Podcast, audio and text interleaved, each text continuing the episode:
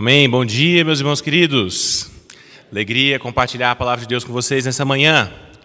Queria convidar os irmãos a abrirem suas Bíblias comigo no Evangelho de Lucas. Evangelho de Lucas, capítulo 18. A gente vai ler dos versos 18 ao 30. A glória de Deus. Evangelho de Lucas, capítulo 18 do verso 18 ao verso 30. Queria te pedir que você deixasse a sua Bíblia aberta e a gente vai voltar nesse texto algumas vezes hoje ao longo da exposição. Amém? Vamos fazer a leitura da palavra de Deus? Lucas 18, do 18 em diante. Diz assim: Certo homem de posição perguntou-lhe: Bom mestre, que farei para herdar a vida eterna? Respondeu-lhe Jesus: Por que me chamas bom? Ninguém é bom senão um que é Deus. Sabes os mandamentos: Não adulterarás, não matarás, não furtarás, não dirás falso testemunho, honra a teu pai e a tua mãe. Replicou ele: Tudo isso tenho observado desde a minha juventude. Ouvindo-o, Jesus disse-lhe: Uma coisa ainda te falta. Vende tudo o que tens, dá aos pobres, e terás um tesouro nos céus. Depois vem e segue-me. Mas ouvindo ele essas palavras, ficou muito triste, porque era riquíssimo. E Jesus, vendo-o assim triste, disse: Quão dificilmente entrarão no reino de Deus os que têm riquezas.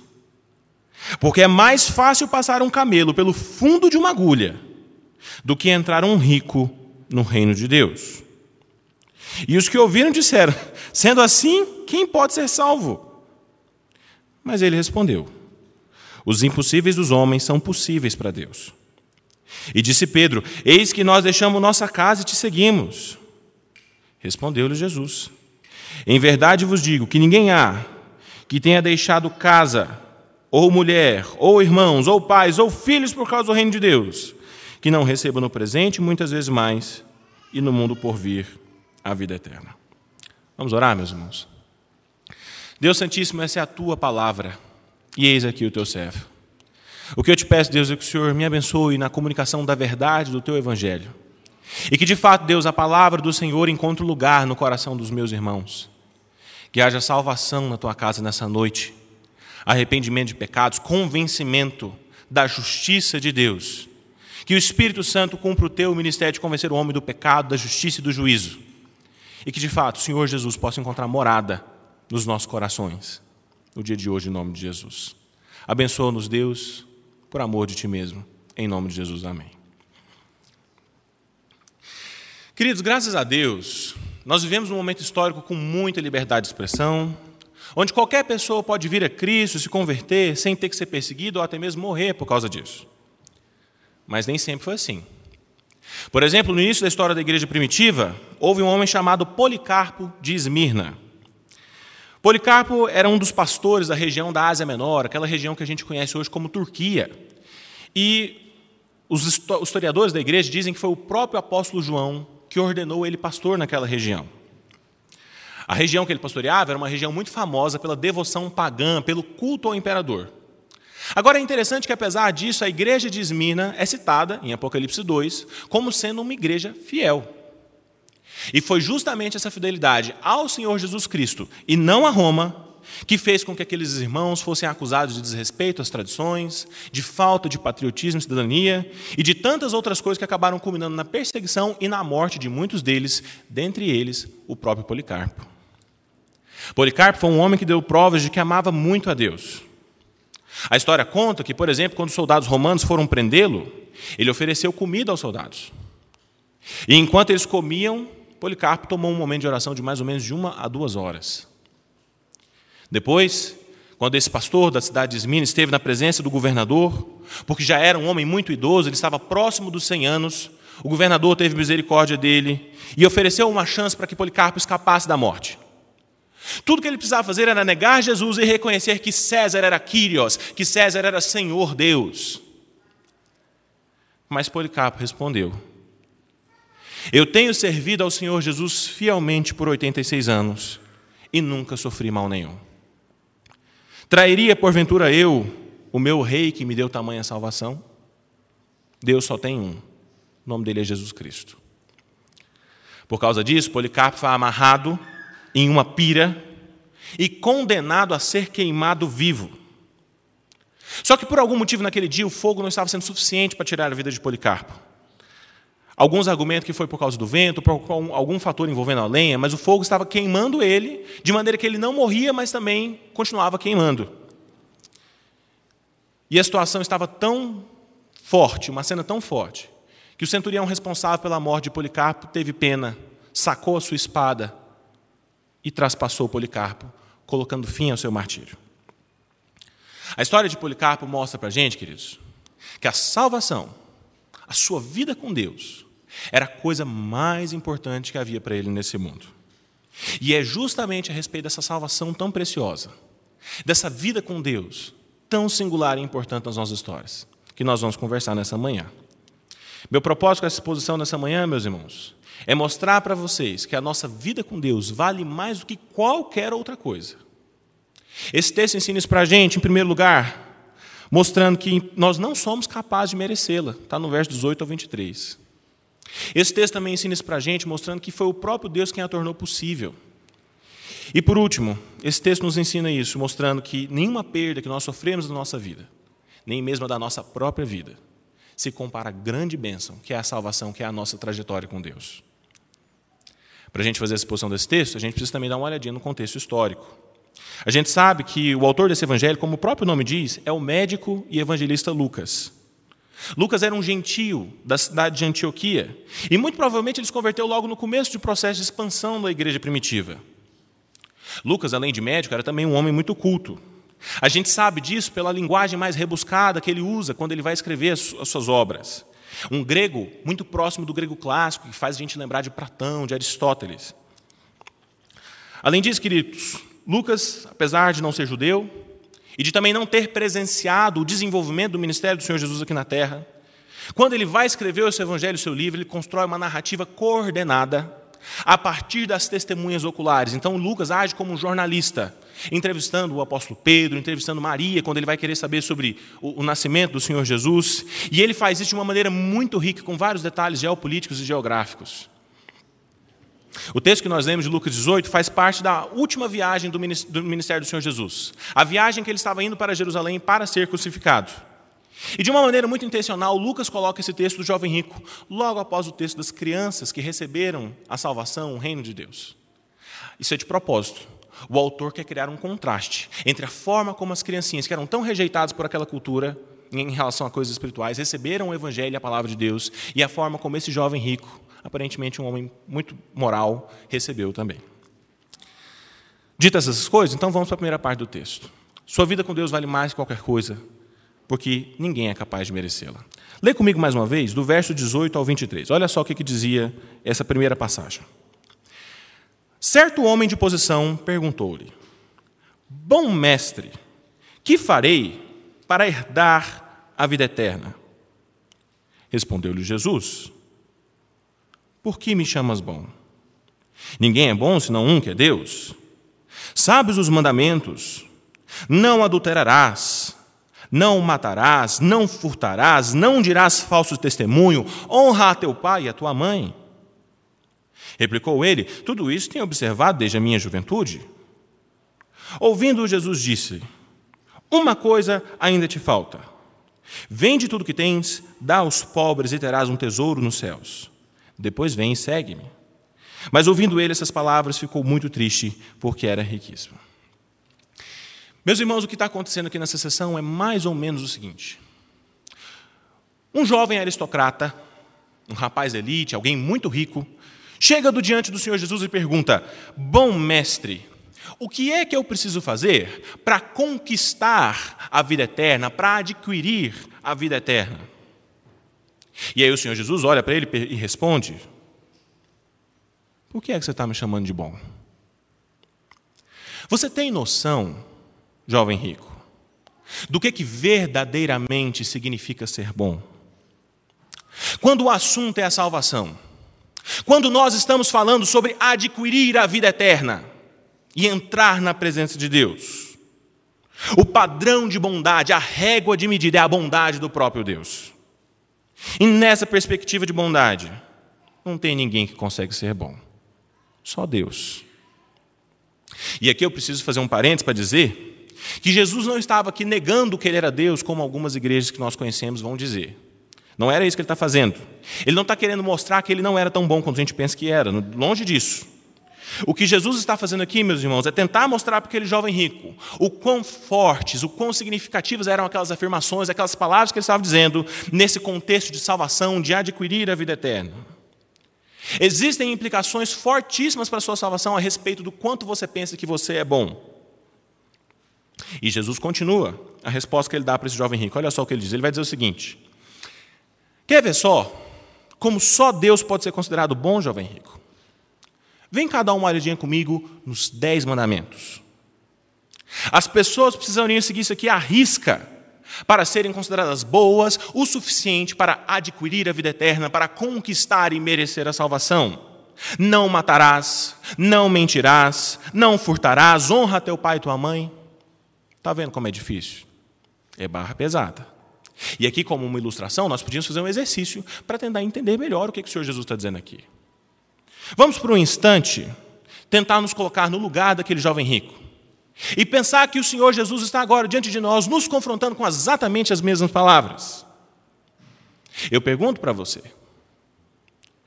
você consegue contar quantas vezes você já mentiu na sua vida? É claro que não. Porque nós fazemos isso ao longo da nossa trajetória. Nós mentimos muitas vezes. Mas eu pergunto para vocês: como é que nós chamamos uma pessoa que mente muitas vezes? Mentiroso. Portanto, o que é que nós somos? Mentirosos. Mas não para por aí, não. Você consegue contar, meus irmãos, quantas vezes você já ficou com raiva de alguém no seu coração? Pensou assim, nossa, mas Fulano Muitas vezes, né? Às vezes isso acontece até mesmo com as pessoas que nós mais amamos, dentro das nossas casas. Mas a palavra de Deus diz que só de nós nos irarmos o nosso coração contra alguém, nós já o assassinamos no nosso coração. E eu pergunto para vocês, como é que nós chamamos uma pessoa que assassina muitas vezes? Assassino. Portanto, que é que nós somos assassinos? Mas não para por aí não. Alguma vez você já olhou para uma pessoa com desejo sexual no seu coração? Muitas vezes. Isso faz parte do que significa ser humano. Mas a palavra de Deus nos diz, em Mateus 5, 28, o próprio Senhor Jesus diz, que só de nós olharmos para alguém com intenção sexual no nosso coração, nós já cometemos adultério com ela. Como é que nós chamamos uma pessoa que adultera muitas vezes? Adúltero. Portanto, nós também somos adúlteros. Então você percebe, meus irmãos, que pela nossa própria confissão, nós já admitimos que nós somos mentirosos, assassinos, adúlteros, e esses foram apenas três dos dez mandamentos. Se eu continuasse aqui, a gente ia cair em todos eles, e não ia sobrar nenhum. Então eu pergunto para vocês, diante dessa breve exposição que você acabou de ouvir agora, se você chegasse diante da presença de Deus, e Deus fosse nos julgar baseado apenas nos dez mandamentos, você acha que Deus nos consideraria inocentes ou culpados? Culpados. Portanto, você acha que a gente iria para o céu ou para o inferno? Inferno. Está claro, né, meus irmãos? Está claro. Mas não estava tão claro assim para o jovem rico, não. Ele não entendeu o que, que o Senhor Jesus estava querendo dizer. Olha a resposta que ele dá. Mas, mestre, eu tenho obedecido isso aí tudo desde que eu era um garotinho. E aí então Jesus olha para ele e diz assim: Ah, é? tá bom. Uma coisa te falta então, jovem rico. Pega tudo que você tem, vende e dá aos pobres, e aí depois você me segue. Daí, sabe o céu? Aquele lugar que você estava querendo entrar quando a gente começou a conversar? Então, você vai ter um tesouro na vida eterna. E adivinha o que aconteceu? Aquele jovem rico foi embora triste. E ele foi embora triste porque o texto diz que ele era riquíssimo. Ele era dono de muitas coisas. No final das contas, o jovem rico amou mais o dinheiro que ele tinha do que o Deus que deu dinheiro para ele desfrutar. O problema do jovem rico, meus irmãos, é que o jovem rico entendia salvação em termos de feitos de bondade. Toda a sua confiança a respeito da vida após a morte estava depositada naquilo que ele fazia ou naquilo que ele deixava de fazer, depositada no seu desempenho e na sua performance. E tudo que Jesus está querendo fazer aqui o tempo todo é mostrar para ele que ele não era tão bom quanto ele acreditava que era. E que ele jamais seria capaz de conquistar a salvação, a vida eterna por si, pelo seu esforço, pelo seu desempenho. Na verdade, esse é o centro dessa primeira parte do texto. A salvação, a sua vida com Deus, a vida eterna, não é algo que pode ser merecido. A salvação não é algo que pode ser conquistado por mérito, por esforço. Não existe absolutamente nada que você faça ou que você deixe de fazer que te torne bom o suficiente para entrar no céu. E aqui a gente entra na segunda parte do texto. A sua vida com Deus é a coisa mais importante que existe, porque Deus a tornou possível enviando seu filho Jesus. Lê comigo do verso 24 ao 27. Olha só o que, que diz na segunda sessão. Diz assim: E Jesus, vendo-o assim triste, disse: Quão dificilmente entrarão no reino de Deus os que têm riquezas? Porque é mais fácil passar o camelo pelo fundo de uma agulha do que entrar um rico no reino de Deus. E os que ouviram disseram: Sendo assim, quem é que pode ser salvo? Mas ele respondeu: o impossível dos homens são possíveis para Deus. Queridos, olha só o que o texto dessa segunda sessão está dizendo aqui para nós. Quando o Senhor Jesus viu aquele jovem rico sair triste daquela forma, ele fez uma afirmação sobre quão dificilmente as pessoas que têm riqueza, depositam o seu amor e o seu coração no que têm, entrarem no reino de Deus.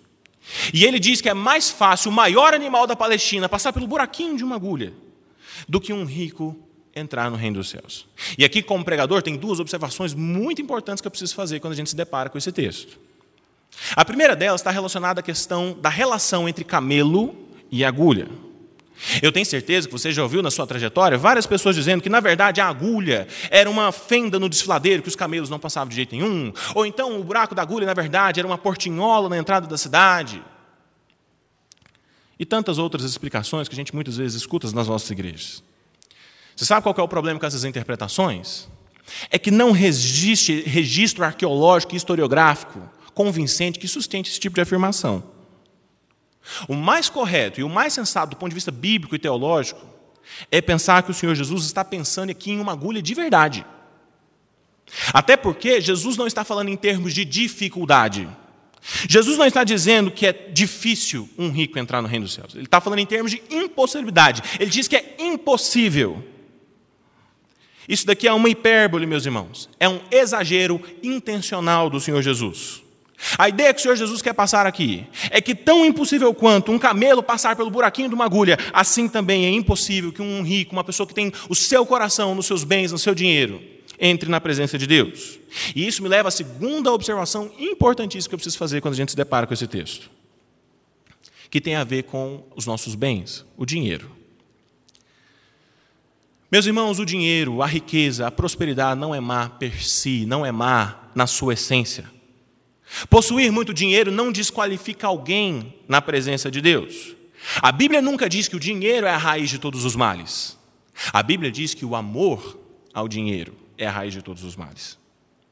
Observe, por exemplo, quantos homens de Deus na história foram riquíssimos e ao mesmo tempo piedosíssimos, cheios do Espírito Santo e do temor a Deus. Na história bíblica a gente pode encontrar Jó, que era o homem, segundo as próprias escrituras dizem, mais rico de todo o antigo Oriente Próximo. E ainda assim foi um homem que, quando perdeu sua saúde, os seus filhos e os seus bens, se ajoelhou diante de Deus e disse: Nu eu saí do vento da minha mãe, e nu eu vou voltar. O Senhor me deu e o Senhor tirou, louvado seja o nome do Senhor. Se a gente for pegar na história mais recente, nós encontramos a história do Batista, do nosso irmão Batista, William Colgate, fundador das empresas Colgate, que você usa para escovar seus dentes todos os dias de manhã. William Colgate fundou as suas empresas e, em um determinado momento, ele se tornou tão bem sucedido, tão próspero, que ele decidiu que ele não precisava mais viver com 100% do seu prolabore, do seu salário.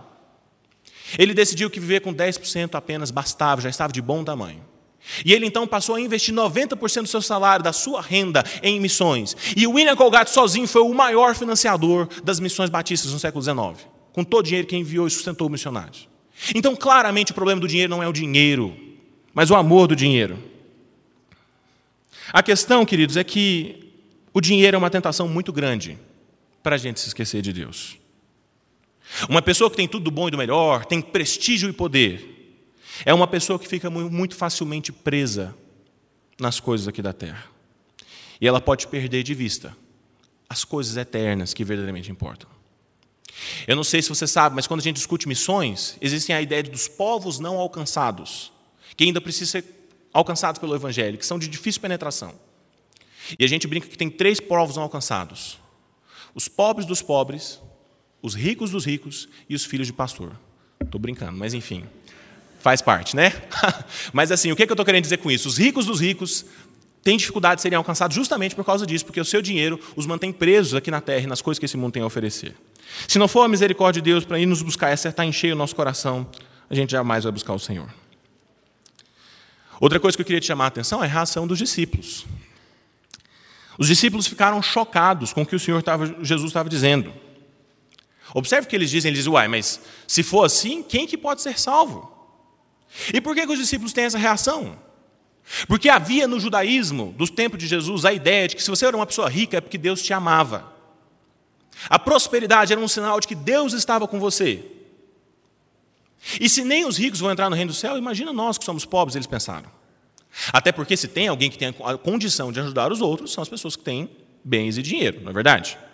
Mas Jesus está o tempo todo virando a perspectiva de mundo deles de cabeça para baixo. Jesus responde aos discípulos com a frase que é o centro dessa segunda parte do texto. Ele diz: De fato, queridos, vocês têm razão. É impossível para o homem. Mas o impossível do homem é possível para Deus. Em outras palavras, meu querido irmão, é impossível para o homem se salvar. É impossível para um rico entrar no reino de Deus, mas é impossível para um pobre também. Nenhum homem é capaz de conquistar a vida eterna por si. Mas aquilo que é impossível para o homem, para o rico e para o pobre, que é entrar no reino de Deus, isto é possível para Deus. Deus providenciou um meio através do qual pecadores, pobres e ricos podem ser salvos e alcançar a vida eterna.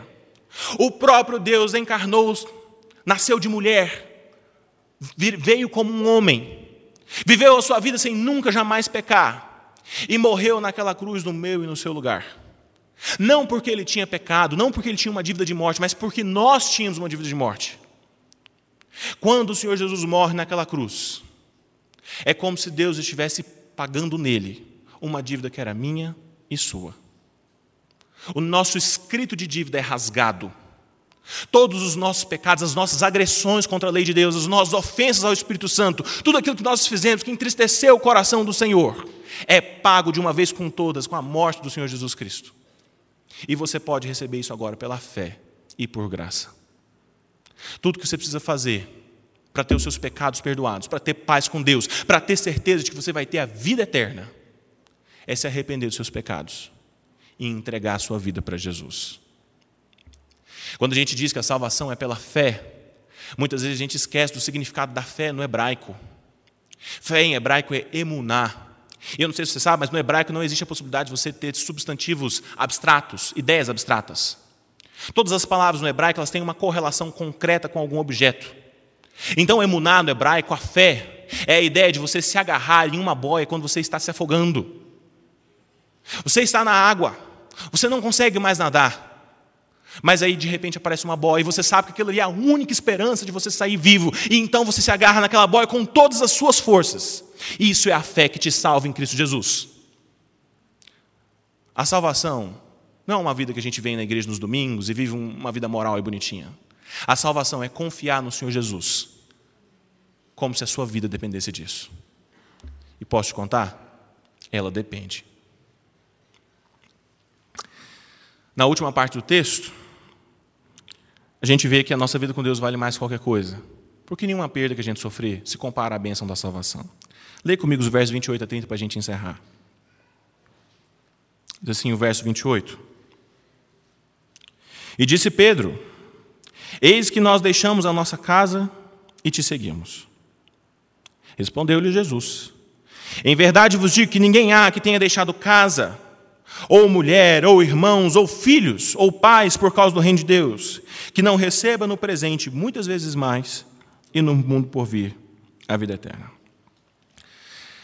Meus irmãos, o texto termina quando o apóstolo Pedro, diante dessas afirmações maravilhosas do Senhor Jesus, diz: Senhor, nós deixamos a nossa casa para te seguir. E Jesus responde para ele: Pedro, não há quem tenha deixado mulher, pai ou filhos, ou todas essas coisas importantes por causa do reino de Deus, que não receba agora e na eternidade muitas vezes mais.